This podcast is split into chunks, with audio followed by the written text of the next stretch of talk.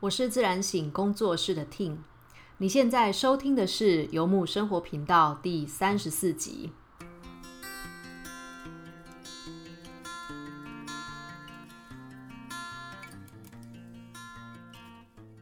那这期节目呢，是我在五月二十六号的时候，在我的粉丝专业上面主持了一个直播。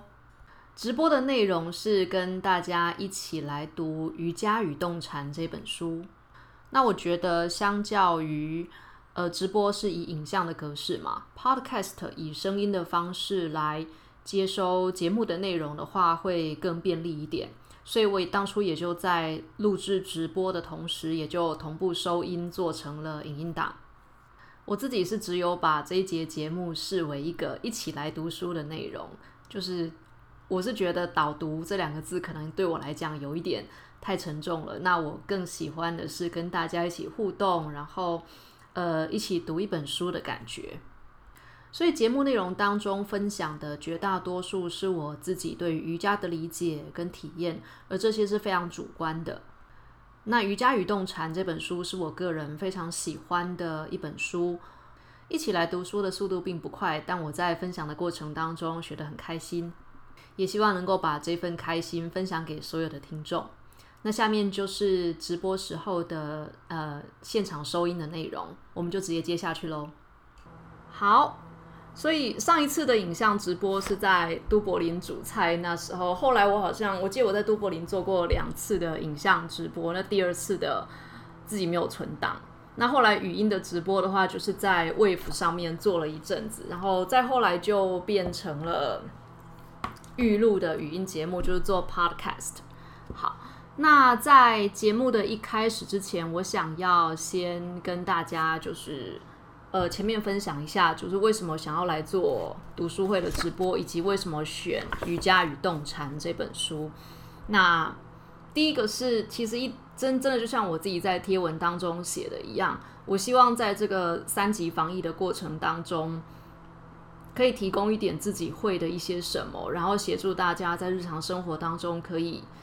我我我不知道会不会变得，我不知道会不会愉快一点啦，但也许可以平静一点点吧，这样子。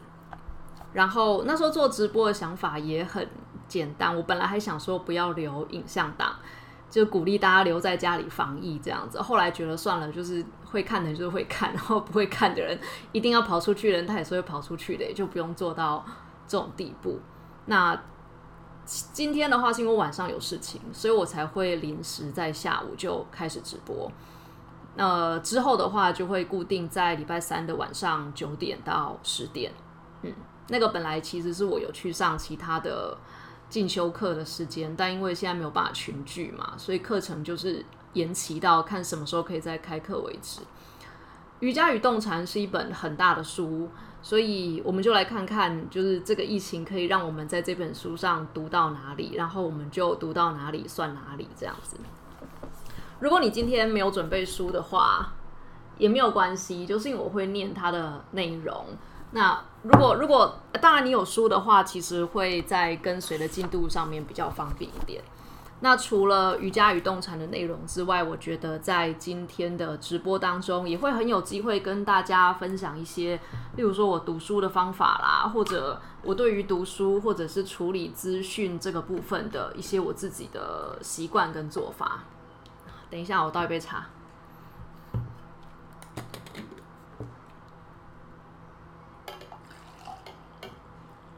所以下午茶读书会，大家真的有准备下午茶吗？至少我真的有准备茶，就是你们的小点心跟茶有没有准备好？这是唯一一次可以边看边吃。之后晚上九点你还要边看边吃，可能就有点拼。好。那再来，我想要讲的是为什么我选择了《瑜伽与动禅》这本书。其实我本来在《瑜伽与动禅》跟一个瑜伽行者的自传两本中间抉择了很久。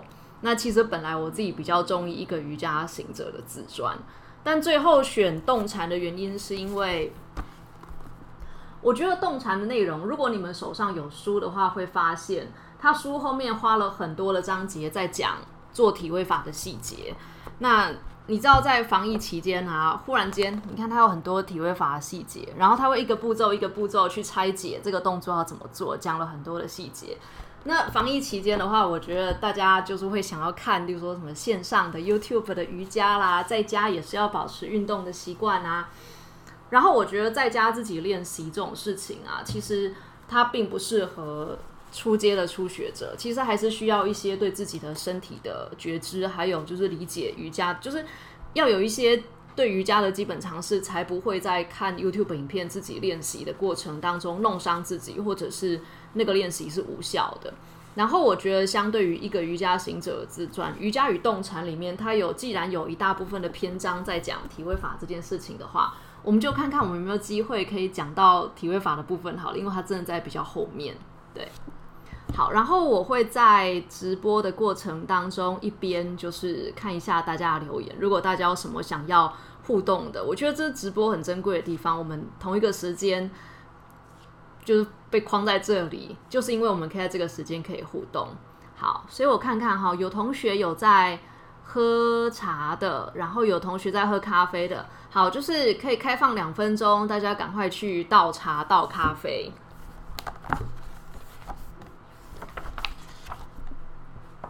快点哦，我等你。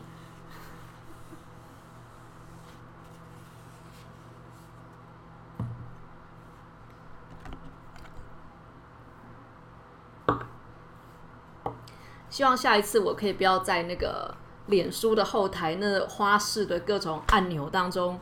迷路，我刚找那个直播的按钮，真的找的我汗都流下来了。备就是准备要那个准备导读的内容的时候，都没有那么紧张。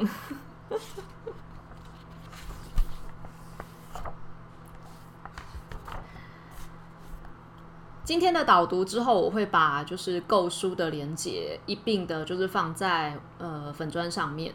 嗯趁大家倒茶回来之前，我先把就是喊着我找不到按钮那篇文章删掉。好了，算了，留着好了，觉得还蛮娱乐大家的那一小篇贴文。好，呃，Jade 说房间墙壁的颜色好可爱。嗯，因为因为我住的房间就是睡觉跟工作在同一个地方，就是我背后其实是我睡觉的床。我要把镜头再转高一点，免得你们看到我的床。没有没有很乱，但是它的配色我觉得没有很和谐。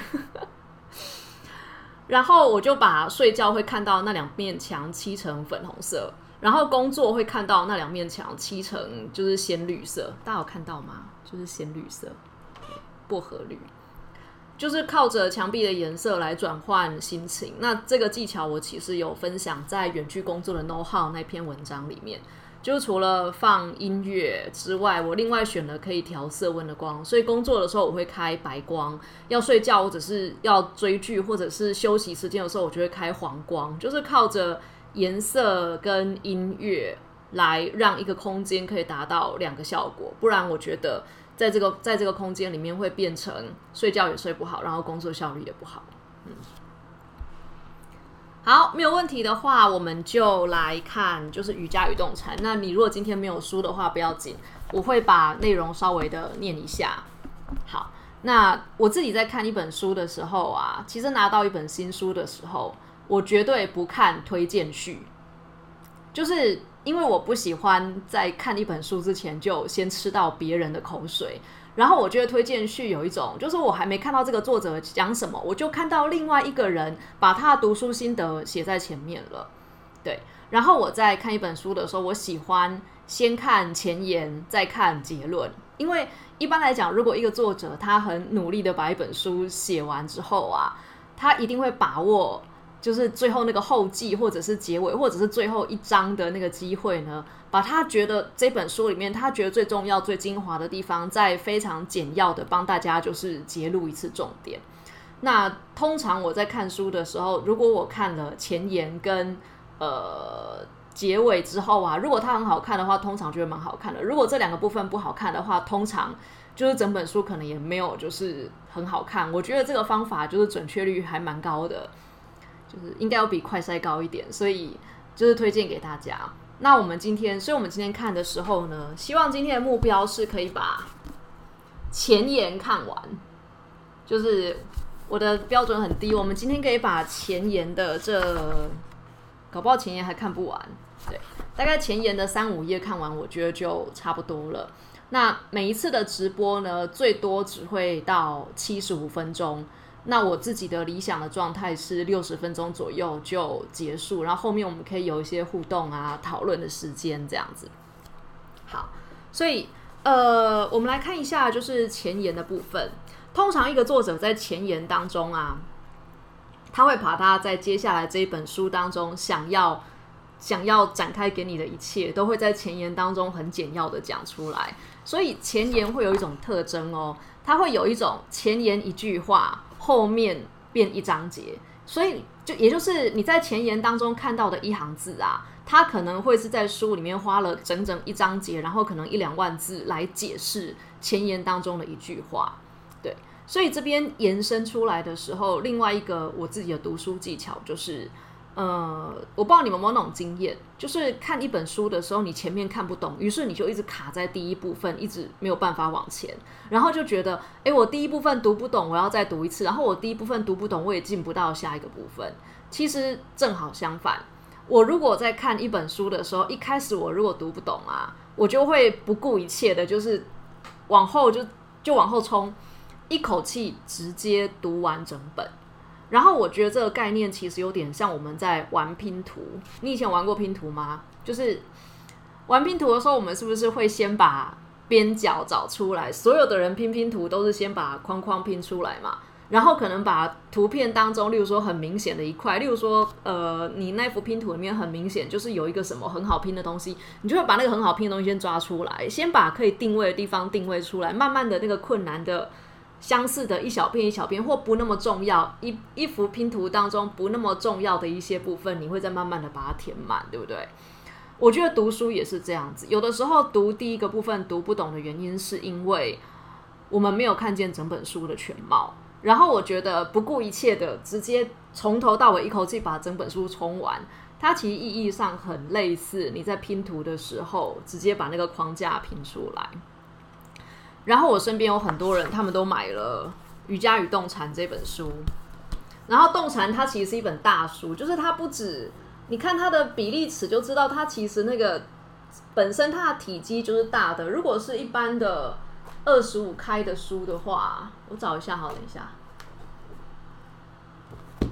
例如说，一般的一本二十五开的书，差不多是差不多是这么大。然后，所以动禅还比它大一点。然后。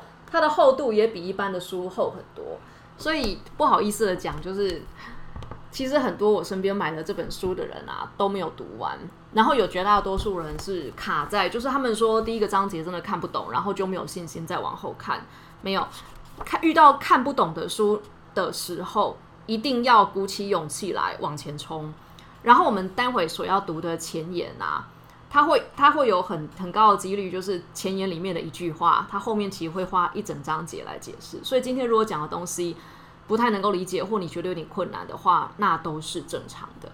好，然后再来第二个就是，如果一本书，因为我自己在读动禅的过程当中，我有注意到一个特征，就是翻译者他其实用了很文雅跟很精炼的字。然后有的时候我看着他的中文真的看不懂，那不是因为他翻译的不好，我觉得应该是因为他翻译的太好了。所以我自己在读动禅的过程当中，其实我就一边读动禅的原文，就是我中英文有一起读，但我今天不会在就是导读的过，不是导读，一起读书，我觉得我不够格导读这本书哈，对，就是。我觉得在一起读书的过程当中，我尽可能的不要把这个过程搞成就是翻译，就是变成国文课跟英文课这样。我尽力啦，对。但我自己觉得在读在读就是动产的过程当中，如果他的国语的用字我真的看不懂的时候，我就去看他的英文。然后我在看他的英文的时候，我自己脑内会把它翻译成我的中文。然后我的中文就很白话，然后我就忽然间看懂哦，原来作者要讲的东西是这个事情。好，所以我们前面呢就是分享两个读书的技巧。当你觉得读不懂的时候，如果你读不懂一本书的时候，第一个你就不要卡在你读不懂的部分，要直接往前冲，一口气把它读完。第二个，那如果中文真的读不懂，你就回去读它的原文吧。嗯，有的时候，然后英文就是你的外语能力不好，先不要担心那么多，因为有的时候，也许原作者用的用的口吻跟用的那个文字是很平铺直叙的，可能是你跟那个译者就是风格没有那么合，或你没有那么适应那个译者翻译的方式。嗯，好。所以有人问说，呃，瑜伽与动禅 Vinyasa 的流动的艺术是这本吗？是的，我之后会把那个资料还有购书的链接，包含纸本书跟电子书都附上给大家。好，好，所以我们来看一下前面的部分。对，啊，对，然后另外一个我选择动禅的原因，是因为，嗯，对我来说，我觉得我的瑜伽练习已经不光只是。很体育课式的，就是锻炼身体的练法。它对我来说真的是一个动态的禅定。那台湾的内观中心十日内观嘛，他教的是坐禅，所以他没有教到行禅的部分。我是在缅甸内观的时候才学会了行禅。那我个人非常行，我很喜欢行禅，我甚至喜欢行禅大过喜欢坐禅。但我比较会坐禅，因为有受过的坐禅的时间比较比较长，受过的训练比较长。然后我觉得瑜伽本身它的那种动态的禅定是比行禅更迷人，然后也更，我觉得它是一个完整的禅定的学问。然后它也发展出了足够成熟的技术跟理论。然后我觉得这个部分非常的迷人。然后它它几乎已经变成我就是冥想的，就是我练瑜伽的时候，其实是有点进入那个冥想的状态。但我坐着，因为我坐着的时候比较容易进入冥想的状态，练瑜伽的时候比较难进入冥想的状态。但如果可以在练瑜伽当中进入冥想的状态，那个啊，那个舒服跟满足的程度真的是非常的棒。然后我觉得，在这个就是相对来说真的比较紧张的年代，如果可以的话，我希望每一个需要心灵平静的人。都可以试着拥有一个你在动态的生活当中也能够进入禅定的心灵状态的能力。嗯，对，其实我觉得动禅可能相较于一个瑜伽行者的自传，动禅的应用性可能再更高一点。这就是为什么在两本书中间我选了动禅的缘故。好，好，所以我们来看一下前言，我们就跳过序不看了哈，我连作者序都不看的，我们就直接从前言开始看。好，我快速的来念一下哈。瑜伽是一门活的艺术，它是我们在内在和周遭不断变化的复杂世界中一种行动、呼吸、思考、扩张和收缩、演化和互动的方式。与任何艺术形式一样，瑜伽孕育美感满足的种子，而这样的种子激起理解和慈悲的刹那。对许多离练习者来说，深刻的真理和意义自然的升起，且领悟万物宏大且相互关联的本质。好，那中文版的书里面有一些地方，它会有那个下面有那个小点点，但我看英文书是没有的，所以我在猜这个点点应该是中中文的译者他觉得他觉得特别重要的地方，所以他要把它标示出来。好，我接着把第二段念完哦。当体现升起。我们感受到这些美的火花和领悟的种子与周围环境一起共鸣。在瑜伽中，我们没有汲汲营营，就像站在一件伟大的艺术品前，或享受完美的日落时，共鸣就发生了。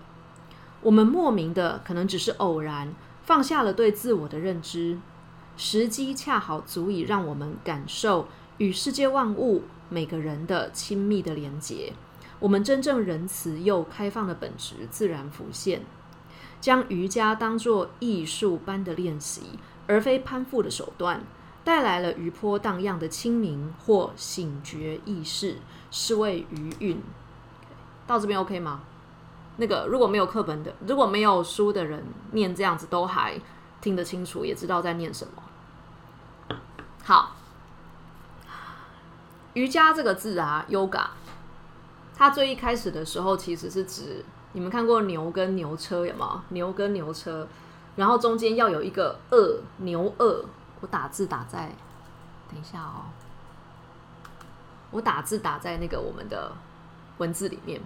你需要有一个牛二连接牛跟牛车，所以 yoga 这个字它本本意本来是指连接，连接两个不一样的东西。人与人的连接这个梗，我想上礼拜应该已经就是玩烂了，所以我们今天就 好。但是其实事实上，瑜伽它，我觉得瑜伽反复带领我们去体验的，其实就是我们与万事万物之间的连接，我们与自己的连接。那这个地方的话，我们可以先跳到前言的第十二页的最下面的两行，最下面两行就是关于连接这件事情，它在后面有更多的陈述。好，他这边说，瑜伽练习包括体位法、调息法 （pranayama）、冥想、泛唱或哲学探究的形式，每一种方法都源于对关系相连性的理解和信赖。对关系相连性的理解和信赖，我觉得以人性来说啊，嗯，遇到不喜欢的事物的时候，就直接把它切断或抛弃掉，或不去感受。例如说，我们可能都不喜欢感觉到自己的无力感，或感觉到自己的脆弱，或感觉到自己的痛苦，所以我们就会在某个时刻关闭掉我们自己的感受，和我们自己的感受失联，就是这个东西我不要了，直接剁掉。仿佛它是一个，你知道，它它非常暴力，但是非常的非常的简单，它非常省力，然后也非常的省时间的就把这个东西清理掉了。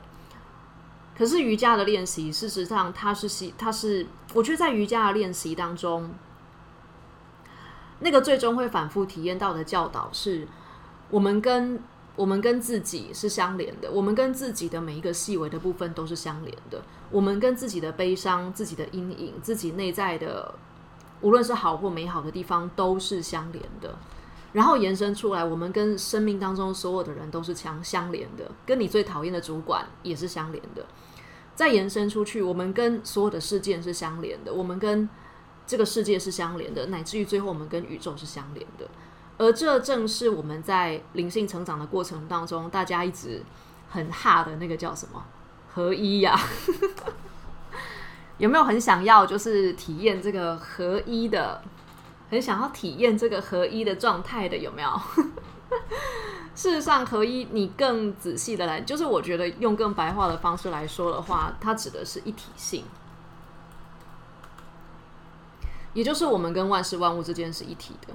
我们跟这个被污染的环境是一体的，我们跟这个你说很美好的世界吗？是一体的，但你跟这个不美好的世界也是一体的。那跟一体性相对的那个概念是什么？就是二元性啊。叫，二元性跟一体性相对的那个东西，其实就是二元性啊。然后瑜伽练习其实。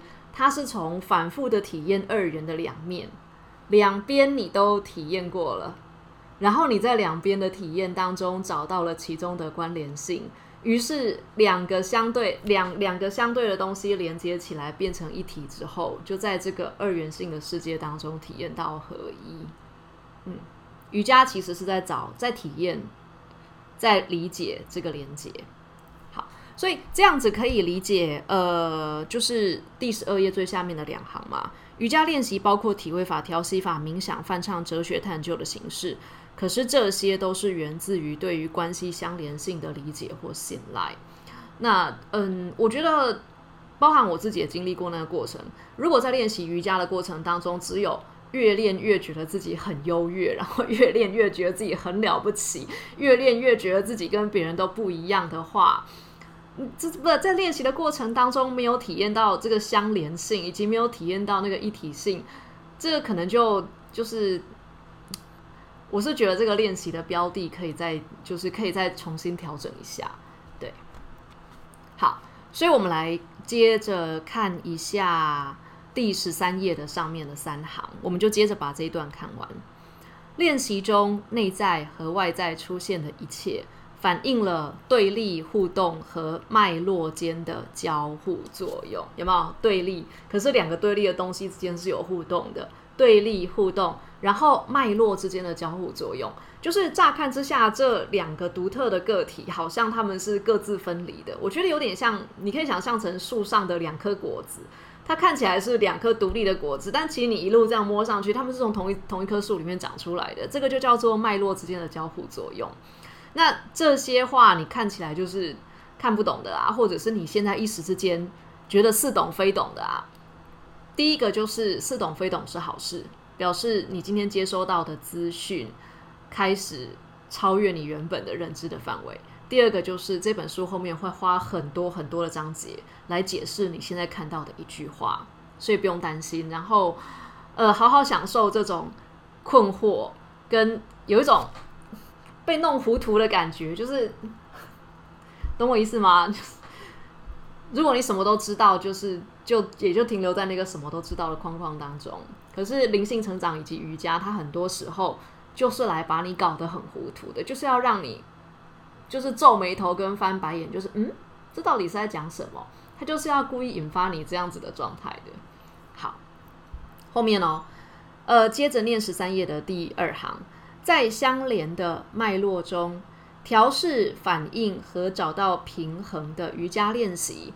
关键在于冥想，把冥想圈起来，用红笔圈起来，用荧光笔画一百个星星。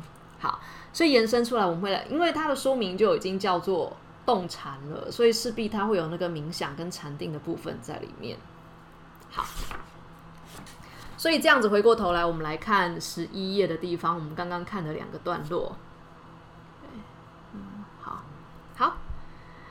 所以你可以看到第一段，他说对许多练习，第一段的最后面两行，对许多练习者来说，深刻的真理和意义自然的升起，且领悟万物宏大且相互关联的本质。这样对这句话有没有比较有感觉一点？宏大且相互关联的本质。嗯，我觉得人人性当中有的时候我们会下意识的，就是不知不觉的，我们会去轻视自己不理解的东西。对，但。我觉得那个领悟万物且宏宏大且相互关联的本质，那其中隐含的是一种接受性。我们对于自己不理解的东西，甚至对于自己不同意的东西，是充满了接受性的。然后你总要先接受，才有办法建立跟他之间的连接吧。就是都不接受的话，是没有办法建立连接的啊。然后我觉得在接受的那一刻，我们会看见其中我们原本不理解的。那个宏大的部分，而当能够理解到万物就是你之外的事物的宏大，那个那个美好跟那个宽广跟那个深邃的部分的时候，人其实自然而然会谦卑。所以谦卑它是一个发生的状态，它不是一个努力要去做到的状态。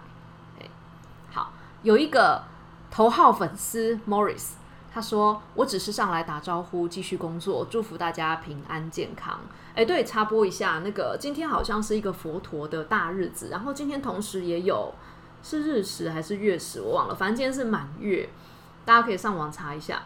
嗯，然后晚上我记得从六点半到七点二十分的时候，如果可以的话，就是可以一起来冥想，然后嗯。对，那个时候的冥想会对你很有帮助，然后也对这个世界很有帮助。嗯，好，所以往下，稍等哈。嗯，好，所以我们回到那个，接着看那个前言的第二段那个地方，我们刚刚念过的。好，呃，好，第一行的部分，我们感受到这些美的火花和领悟的种子与周围的环境一起。共鸣，好，在瑜伽当中，我们没有急急营营，所以练瑜伽的时候不要匆匆忙忙，不要在做这个动作就想下一个动作，或在这个中动作很痛苦的时候就想着我要放下来，我要放下来，就是啊，我撑不下去了，不要急急营营。然后我觉得在练习的历程当中，也会经历到一种心情，就是你知道比较困难的动作，我们会放在一个序列的比较后面，然后前面一定会做一些安全的暖身的动作。那练习过程当中都会，我觉得蛮容易体验到这个状态的，就是我今天一定要做到那个很难的动作，如果没有做到那个很难的动作，今天根本就是白练，就是不要这样逼迫自己。那个练习会让那样子的心情会让你的瑜伽练习变得干枯，然后我觉得事实上也不只是瑜伽，我觉得包含所有的禅修的练习也是。例如说，我曾经在冥想当中体验过很棒的品质，日后我一直想要重复那个品质，重复不出来的时候，我就觉得今天的冥想不算数。这种搞法，这种搞法会让你的灵修的历程，或甚至可以说做任何事的历程，都变得干枯，然后变得痛苦。那个非常多汁的部分就不见了。嗯，好。所以你看哦，不要汲汲营营，对，没有汲汲营营。好，往下，所以这一段你看最后两行，他说瑜伽是艺术般的练习，而不是攀附的手段。什么叫做攀附的手段？我记得我看，我看一下哈，我那时候我看一下我的英文原文，攀附那个字，when embodied，我找一下哈，马上好，OK，他说。Attaining, attaining 就是，然后那个这个字的翻译其实是 to achieve something，就是透过瑜伽，我为了得到一些什么东西，也就是瑜伽仿佛是你赶路的过程当中漫不经心的，快点快点，我要赶快结束这一段，然后终点有个什么东西我要得到，以至于忽略了一整路美好的风景。嗯，对，就是不要把瑜伽当成一个用过之后就可以丢掉的免洗的东西。它在路上是有很美好的风景的，然后那个过程才是珍贵的一切。对，大家有看过少年哎什么牧羊牧羊少年的什么奇幻之旅吗？那个保罗科尔赫的书，跑去找宝藏之后，才发现宝藏在他原本出发的起点。可是重点是珍贵的其实是一路的过程。好，接着往下，我们来看第十一页的最后四行。这个练习方法需要的是邀请领受的意愿，以及与未知共处。他鼓励我们准备好踏上垫子，并热切面对升起的一切。最重要的是，他要求敏锐的心理和情绪能够自在的同时接受两个或更多矛盾的看法，并给予这些观点同样的关注。OK，所以。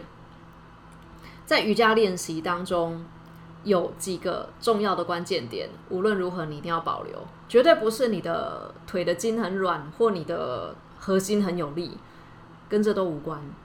他说，你的瑜伽练习当中要有邀请领受的意愿，a willingness to invite，就是你要愿意邀请、邀请、邀请瑜伽以及邀请你未知的一切，在接下来要出现在你的内在。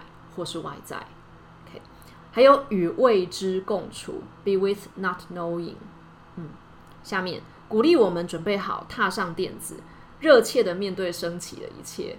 所以，呃，我觉得，我想在场以及就是以后听 Podcast 的人，应该会有一些人是比较长期的瑜伽练习者。那瑜伽练习不是每次都很开心的，说真的，有的时候会很阿杂，然后有的时候会充满挫败。然后也会有一连串，就是每天都觉得很舒服，这实在太舒服了，还能够再更舒服吗？充满了热切的渴望，这样子。但是，如果是一段密集而强力的练习啊，就有也有很高的几率会开启并释放我们内在身体情情绪或是心智层面的创伤。嗯，对。所以你看哦，热切的面对升起的一切，不管来什么，我都接受。好，下面。最重要的是要有敏锐的心理跟情绪，所以呃，我不知道有没有人会 一边练习一边听 podcast 之类的，或一边练习一边，你知道就是听一点东西或什么之类。你知道那个健身房的跑步机有没有？现在跑步机前面都有小荧幕了，你可以边跑边看电影，诶，边边跑边追剧。但瑜伽是不可能让你做这件事情的啦，就是你练习的时候。那个敏锐的心理跟情绪，要同时接受两个或更多矛盾的看法。我想，所谓的两个或更多矛盾的看法，就是我们内在那些没完没了的小声音。好，例如说，我其实上礼拜就有想到要来做直播这件事，但我拖到三个小时之前才贴文呢。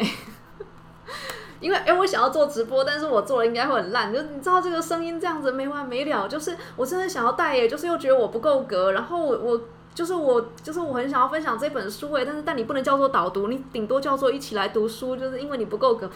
就这种声音这样子一直没完没了，再不做你就没有机会了。你要拖到下礼拜吗？就是算了，就拖到下礼拜好了。这种没完没了的东西，重点是不要逃避，也不要去只听另外一边，给予这些观点同样的关注。对，好，我们接着往下看。然后，所谓的在，我觉得最重要的，其实是在两个不同的端点上面，我们在其中找到连接性。所以十二页的第一行，他就接着讲了，他就接着这个接续的这个概念。他说：“我们学会专注和纪律，同时学会放下，让小我学会臣服，在保持心智稳定的过程中，我们持续调整自己，面对内在所升起复杂的一切。”好那第十二页的从第一二从第三行开始，就是第一段的最后四行啦。它其实是在陈述自律如何带来自由。对，我们都说你要自由的话，你一定要很自律啊，什么之类的。但到底自律了半天之后，是要怎么样能够带来自由？我我呃，我记得我在那个前两集的即兴剧的 podcast，大概就是第二十五、第二十六集的 podcast 里面，我我好像有分享过。就是我天生是一个比较结构性的人，就是我喜欢规则，我喜欢流程，然后我喜欢 SOP，然后我喜欢各式各样整整齐齐的东西。然后自律的话，我觉得我的自律性在某些层面上面真的是做的还不错，但我的自律经常变成一种对自己的束缚跟对自己的强迫，就是很擅长强迫自己。然后自律到最后，就是已经变成了一种不知道在干嘛的忍耐跟自苦，常常发生。那这这下面这一段的四行，它其实就在讲你如何自律到最后得到是自由，而不是自律到最后变成一种就是强迫症，就是神经质的强迫症。所以，我们赶快来看这四行。好，他说，在固定架构的练习中，透过培养好奇心。和接纳的开放态度，可以让矛盾和未知开始变得安全、有趣、令人兴奋，而非乏味或可怕。习惯的行为和思维模式渐渐的消散，先入为主的成见融化了，于是自由随之开展。好，所以那个重点其实是一直允许自己去感受。好奇心跟接纳的开放态度有没有？他这边有讲到，透过培养好奇心和接纳的开放态度，要一直允许自己去感受，去感受。那我的瑜伽老师他有讲过一件事情，他说有的有的有的学生可能他就是对自己的想法比较没有信心的时候，在瑜伽课的课堂上，他们会相信老师所说的话，胜过相信自己的感受。所以，例如说，当当老师跟旁边的同学都说。哦，这动作好舒服哦，好棒哦，嗯，做完之后哦，觉得超爽的，什么都开了，什么之类的。可是如果，可是你知道，一定就每个人身体是不一样的。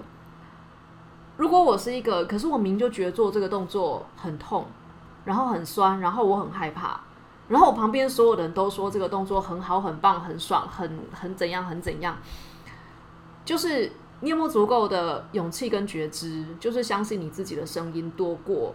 相信外在的权威跟他人的意见，这个其实就是这个其实就是这一句话在讲的。透过培养好奇心和接纳的开放态度，我觉得蛮重要一个点是，一定要先接受自己的感受。嗯，呃，其他时代我不知道，但我觉得当代因为所有的人都有自己表都都随有表达的意见嘛。你看，即便像我们这样子的素人。就是都可以自己开一个频道出来，就开始直播了，然后就开始做 podcast 这样子预录的广播节目了。这早个三十年根本就不可能的事情啊！嗯，对。然后我觉得在这个那么多的意见得以被表达的过程当中，更要你知道，就是那个风向真的太多了，新闻也真的太多，声音真的太多了。在这些声音之外，你听不听得到自己的声音？我觉得这是一个很关键的点。好，所以。然后所谓的一直允许自己去感受，一直允许自己的感受浮现，并且一直敏锐的感受自己的感受，敏锐的心叫什么？敏锐的心理和情绪。嗯，好，这个这个是自律可以让我们带到自由非常重要的关键点。再白话一点，或者说再精炼一点的那个文字，其实就是觉察啦。在整个练习的过程当中，保有觉察力。好，然后说到在前面这个第三堂的地方，在固定架构练习当中，这是因为作者 Richard Freeman 和 Mary Taylor 他们是八支瑜伽的练习者。那八支本身的练习风格就是它就是有个固定的序列，然后所有的练习者就是按照着这个固定的序列，就是把动作做完。那以传统的教导来说的话，他们会希望学生不要改，连一个呼吸都不要改这个顺序。对，所以我们每次就是练习一样的东西，然后一样的东西反复的堆叠跟累积之后，会有一些更细。嗯，我觉得同样东西练习久了，总是会有，如果有觉察的话，其实一定会一直有新的领悟。对，好，所以，然后这边衍生出去，我想要讲另外一件事情，就是创意其实来自于最一开始反复练习的基础。嗯，我不知道你们有没有那种经验，就是呃，可以这样想啦，嗯，好，例如说，呃，国外的，例如说法国菜进来台湾的时候，其实无可避免，它会变得有点。台化，你知道吗？它为了要顺应台湾人的口味，然后这时候就会有很多的所谓的创意料理出现。例如说，看起来很像卤肉饭的东西，可是是法式的做法，或法式的东西加上了台湾的卤肉饭什么之类的，类似这样子的东西。那我觉得要做到这种地步的话，照理来说，应该是你很熟悉法式料理，你也很熟悉台式的料理，在这个熟悉的、反复练习的、坚持的基础当中，创意得以从这个地方展现。对。那如果今天我是一个，我也我也不懂什么这么多法式料理，我也就台湾菜台菜我也不是很懂，然后我随便煮了一个卤肉饭，然后加了一个什么罗勒叶，然后我说这叫做创意的，就是法式的法式料理的台话，我觉得那个就是那是不可那那应该是行不通的吧？对，那延伸出来的话，我不知道大家上班的时候有没有遇过一种人。就是大家的工作流程都已经设计好了，然后你面试了一个新人进来，或一个新的人进来，他就忽然间要照他的方式打乱所有的人的步调，然后也不照大家以前的方式做，然后跟你说：“我这是创新呐，我这是更新呐。”所谓的创新或更新，它必然来自于你要先摸清楚原本的事情的规则跟玩法是什么，然后在旧的规则跟玩法玩法当中找到那个可以在优化的空间跟细节，然后去优化。对，就是如果连原本的结构都不懂进来，然后就是推翻原本的结构的话，我觉得那个只是白目跟瞎搞而已，那个不是创意。对，旧的结构会留着的原因，是因为它有它的功能性存在。大家都照着这个方式做的原因，是因为它前面这个东西可能某一个部分是有用的，即便它没有那么好用，但它仍然是有用的。对，所以延伸来说，这一段。固定架构的练习，透过培养好奇心跟接纳态度，所以那个自由，为什么自由会来自于自律？反复的练习堆叠出来的熟练，才得以让创意有可以一个有有有一个可以展现的空间。嗯，好，到这边都还 OK 吗？就是会不会觉得很干枯，或很沙漠，或很可怕？就是 我自己觉得刚一瞬间有点变严肃。好，对，然后看一下哈，差不多还有十分钟，我再往下讲。嗯，我看一下，我们可以讲一个什么比较有趣的地方。然后后面如果有想要，如果或者你如果已经有想到什么想要问的或者想要分享的，你就可以就是一边打字了。我们只有留点时间来就是互动一下。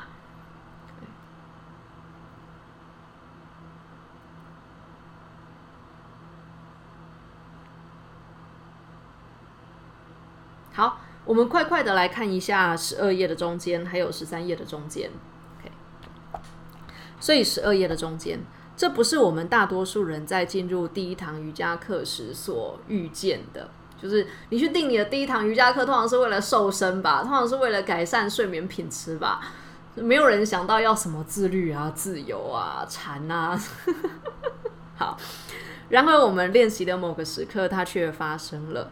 内在的种子被唤醒，仿佛偶然的艺术划线了，伴随着全然的满足与觉醒。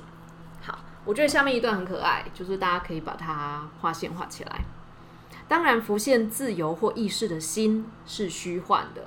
这边的心啊，它的英文原文是 conscious mind，就是意识心。其实我觉得，与其说心，与其说心啊，更像是心智。好，就如同许多生命中的神秘和重要的事情，当我们认知到美好，仿佛从容的在宁静海洋悠泳的解放和自由，心智也抓住了这种良好的感觉，并尝试控制与找到公式。这边画起来。心智抓住良好的感觉之后，就开始想要控制喽，开始想要找到公式喽，就是这么爽的感觉，我要怎么样可以再重复它？所以后面他就写了，好确保我们可以拥有它，或做计划来复制，并且从中获利，就是这样这样做，保证你就是会开悟。然而，它早就已经消失了。嗯，它早就已经消失了。好。这个消失的部分呢，我们来看，看一下哈。好，我们来直接跳到十三页的第二段黑字那个地方，我来念一下。练习 Vinyasa 是透过平衡所视线的语其背景，重新建构我们对任何特定事物的看法。我接着把下一段念完。范文中，Vinyasa 可以分为分解成两个部分。Nyasa 意指进化和全神贯注的进入特定的冥想焦点，然后放下该焦点的内容。V 意指一呃 V 意指以特定方式安排或进化，以回应其对应背景脉络的有无。它意味着一系列的正反步骤。因此，Vinyasa 代表。专注且深思熟虑的形式、意念和呼吸顺序，它可以让我们重新理解身体、感觉、形态和所有专注的对境，使心智自由。它可以代表一种特定形式的瑜伽练习，但在更广泛的意义上，Vinyasa 是一个正面的过程。当我们正确安排时，自然会发生。好。所以，我们先来看十三页的第二段的那个练习 Vinyasa 那一行。练习 Vinyasa 是透过那个平衡啊，是动词，对，所以它来平衡什么呢？琐事线的与其背景，就是例如说我呃，例如说我背景如果是粉紫色的墙的话，那我是那个肤色就是黄种人嘛，所以黄色的人是不是跳出来就会很明显？如果我很白，就是超白的话，后面背景又很淡色，我就会出不来。所以所视线的以及其背景有没有？就是那个背景跳出来那个感觉，那种景深啊，你不要的东西跟你要的东西那个跳出来的感觉，这样懂意思吗？好，但 Vinyasa 的意思是指平衡两个看似对立的两个看似对立的端点哦，平衡所视线的及其背景。然后重新建构我们对任何特定事物的看法，也就是我们在看事情的时候，一开始可能只有一个视角。而 Vinyasa 的意思是指，我们除了用这个视角看，我们换一个角度来看。翻译成白话一点，可能就是这样子啦。好，下面哦，然后他说尼亚萨 Niaasa 指的是进化和，但我觉得把后面画起来，全神贯注的进入特定的冥想焦点，然后放下该焦点的内容。这个东西如果要举例的话，我想就是画坛城吧。我记得有一年故宫好像有请那个喇嘛藏西藏的喇嘛来画坛城。你知道喇嘛在画坛城？你们看过坛城知道是什么吗？它其实我我记得坛城的意思好像是天上的神从往下看那个寺庙，然后那个寺庙这样一层一层一层，所以那其实是一个空照图、一个俯视图的概念。然后那些僧侣在画坛城的时候啊。他真的整个人进到那个坛城里面呢，他就是在画一座庙，然后在画的过程中，坛城甚至会仔细到会连那种什么走廊上的花盆啊，走廊上放的一盆一盆的植物啊，鸡呀，然后人在上面走啊什么的，全部都画出来。然后僧侣们在画的时候，他们不是只是在画而已，他们会真的那个精神状态会专注到。就是自己好像走在那个建筑物里面了，在随着那个沙子这样在那边画的过程当中，他们整个人就已经走进了那个沙子画里面，进入了那个坛城的画里面。但你们知道坛城最后会发生什么事吗？那个沙都是这样推掉，然后收一收，然后可能分一小瓶一小瓶。就是我记得那时候故宫来的那一群，那个那一次的那个坛城的那个展览，他们就有最后那个坛城整个这样子。扫一扫，就是真的就这样扫一扫就扫掉了，就装成一小瓶一小瓶送给去，好像是送还是贩售给去看展览的人这样子。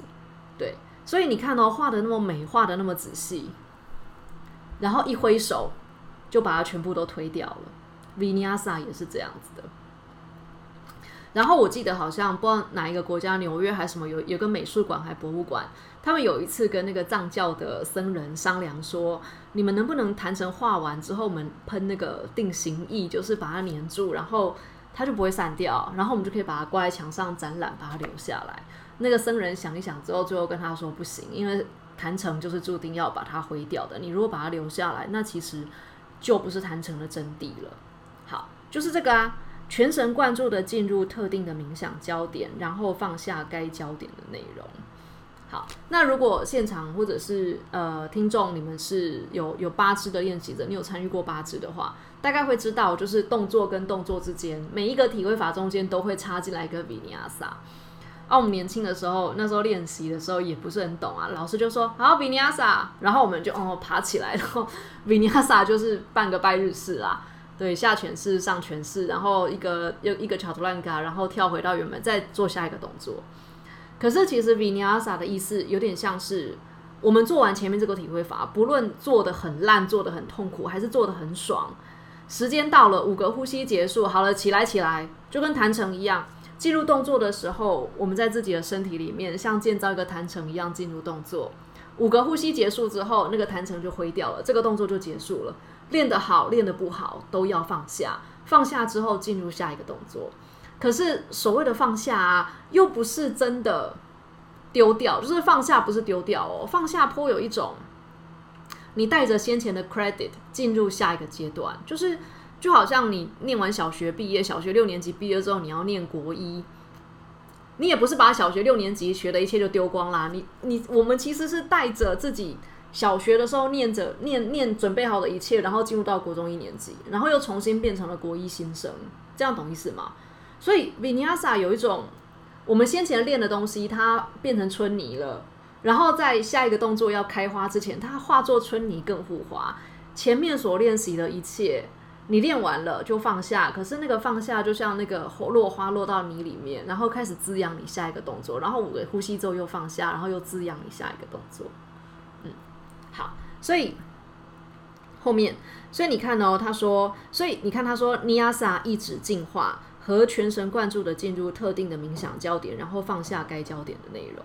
但我觉得全神贯注的进入特定的冥想焦点，然后放下该焦点的内容，这个全神贯注之后，全神贯注之后放下，全神贯注之后放下，它本身就是进化的过程。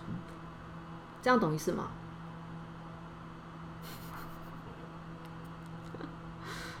还在听哈，我们把这段讲完。呃，好，然后 V 这个字 V 本身有一种再次或重新，就是你知道那个乐谱有一个两个直线，然后两个点点的那个，就是再再来一次，有没有？再次跟重新。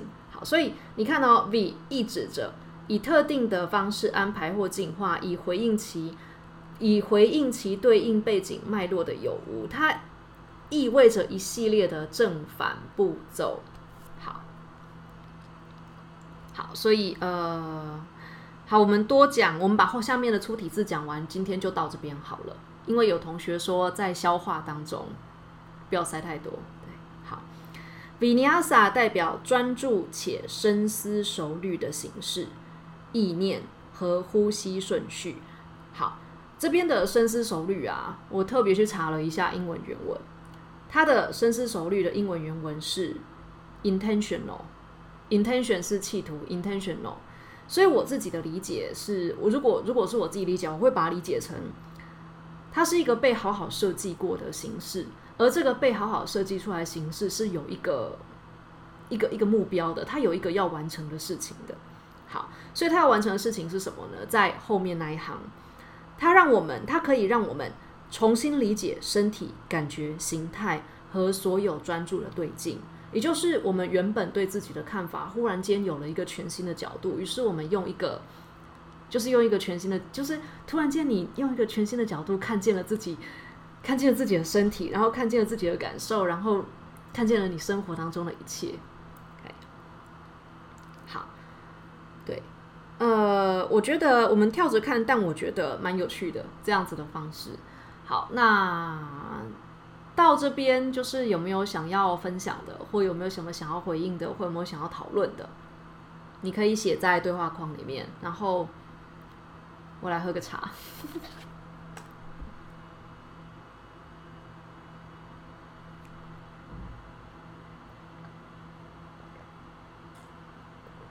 还有人说在做笔记，我天哪！就是我觉得我一定把这个搞得很像在在上课。哎，我的本意其实是一起来读书，哎，但我最后都会搞成像在上课一样。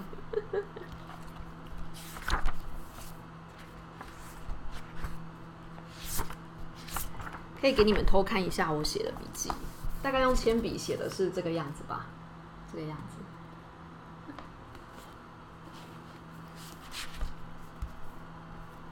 好，如果大家一时之间都在这个状态当中的话，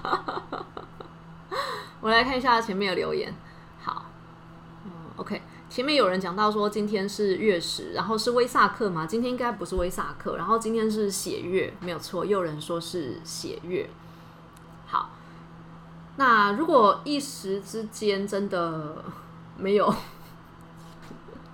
还在困惑当中，没有什么想法的话，你也可以之后写讯息或者是写信，就是来给我。然后我觉得内容很有趣，也可以在回答当中，就是可以在节目当中。在一起聊一起来读书当中分享给大家的话，那我就会在节目当中一并的分享。嗯，然后以上的导读啊，因为呃，我虽然上过 Richard 和 Mary 的课，但是跟随他们的时间，我自己觉得并没有很长。然后呃，在一起来读书的过程当中分享的内容，绝大多数也都是我个人主观的理解，还有我个人的练习经验，所以。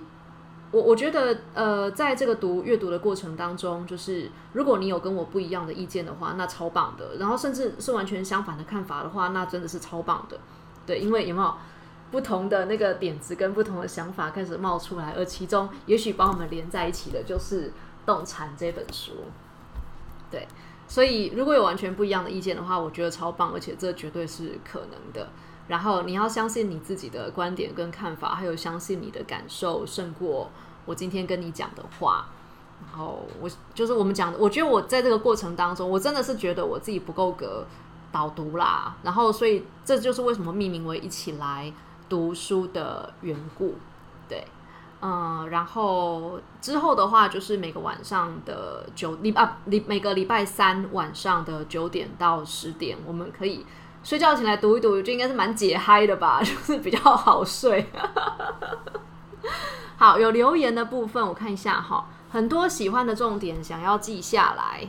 好，好，还有后面下面有一个有一个留言是在故事展现和消失之前，有意识导入对立平衡面，一种允许。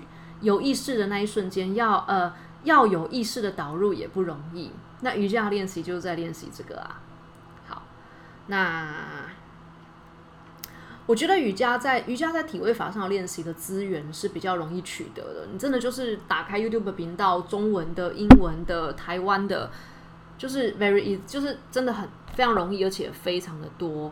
但我觉得在进入体位法的练习之前，心灵还有心智，还有你的感受是准备好的，会让你的瑜伽练习进入完全不一样的档次。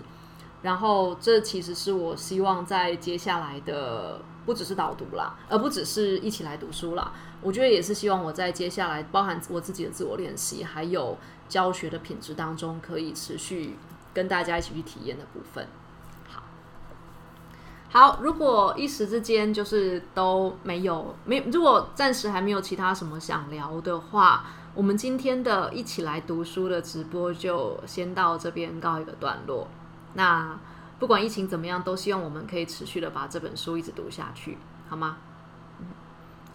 那今天就到这边告一个段落，谢谢所有来就是同一时间上线，然后一起来互动、一起来参加直播的人。我知道，就是其实大家也可以选择看看回放，但是我觉得一起来直播本身就是那个互动的魅力跟互动互动出来的火花是很迷人的。好，那乖乖待在家，然后 stay safe，OK，好，大家拜拜。